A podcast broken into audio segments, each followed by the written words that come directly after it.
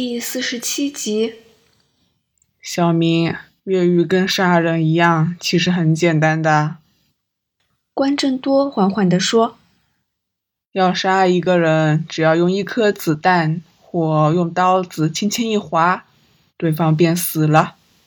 逃狱也一样，只要你有足够人力物力，就算森严的监狱。”你也可以在墙上轰出一个洞来，把囚犯带出去。这些犯罪最难的不是过程，而是善后。杀了人如何逃过警方耳目？逃狱后如何不被警方追捕？这些才是令谋杀和越狱变得困难的原因。小明默默地听着组长的讲解。就像徒弟倾听师傅的教诲。石本天要逃很容易，但他一逃就要躲在黑暗之中，因为全香港所有人都会知道，这位原前头号通缉犯藏匿在我们身边，而警方会锲而不舍的一直搜寻。他只是从一间监牢逃到另一间较大的监牢而已。石本天不笨，他不会愿意让自己陷入这种困境。是个追求彻底胜利的家伙，所以他才用上这个计划。在香港这个都市，要获得新身份是很困难的，除非你参与了证人保护计划。获得港督，嗯，九七后便是行政长官批准更改一切记录和档案，否则难以成事。但石本天采用了匪夷所思的做法，他毁掉自己的容貌和指纹，再取代对方，如此一来，他便获得新生。但他其实只要制造一起独立事件，比如叫阿武直接向周祥光泼枪水便可以了。为什么要做一连串伤及数十人的枪水弹案啊？如果是独立事件，伤者和加害者都会被警方留意，即使成功调包，也有可能在调查中露馅，风险反而更大。意外毁掉容貌和双手的案例几近没有。即使有，警方都会先把事件当作有意图的伤害事件，这就增加了不稳定因素。相较之下，制造一连串装作恶意犯罪的案子才最有利。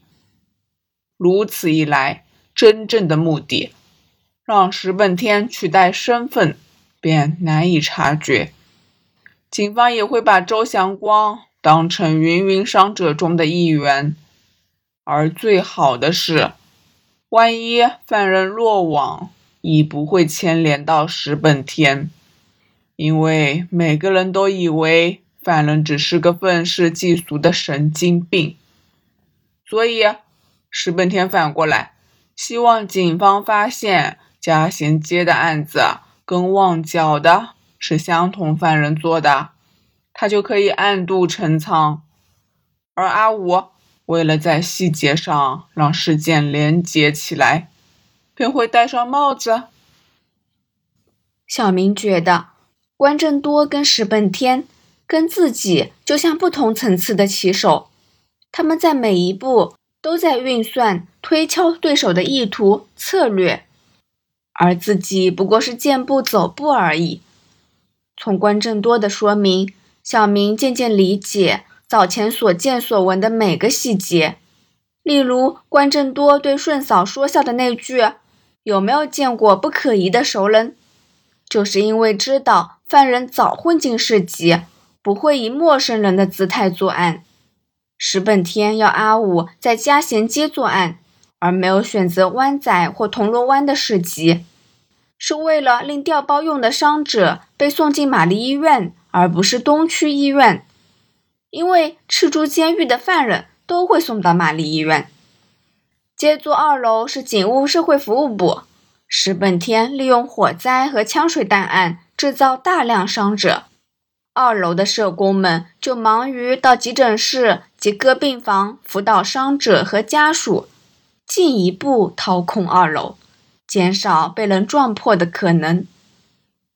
如果石本天计划顺利进行，植皮手术后他会面目全非，彻底抹消本来的面貌，以周祥光的身份光明正大的过活。同时，暗中策划新的犯罪活动。小明预计，石本天应该不会以周老板的身份返回嘉贤街。反正阿吴只要向街坊推说老板受伤留家休养便成，之后再出浪摊档、销声匿迹便可。最讽刺的是，公立医院甚至会提供善后的整形手术，由政府负责买单。如果关正多没有识破诡计，石本天可说是获得完全胜利。这个交代也不过是刚才向接待处的护士讨的，我根本没有带真武带。关正多一边笑着说，一边从透明胶带中取出帽子，戴到自己头上。组长，你为什么刚才要吓唬石本天？骗他说什么药物有危险会致死之类的。关正多用鼻子哼了一声，说：“哼，石本天是个人渣。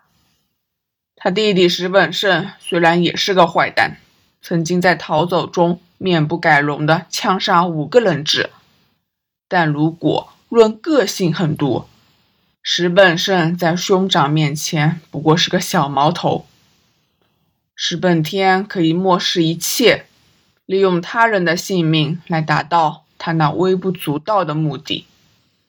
在他眼中，烧掉一栋公寓，用枪水弹制造恐慌，令数十甚至过百位无辜者卷入事件，都没什么大不了。我生平最痛恨这种自私自利的混蛋。就算石本天这回失败了，他回到监狱里肯定不会反省。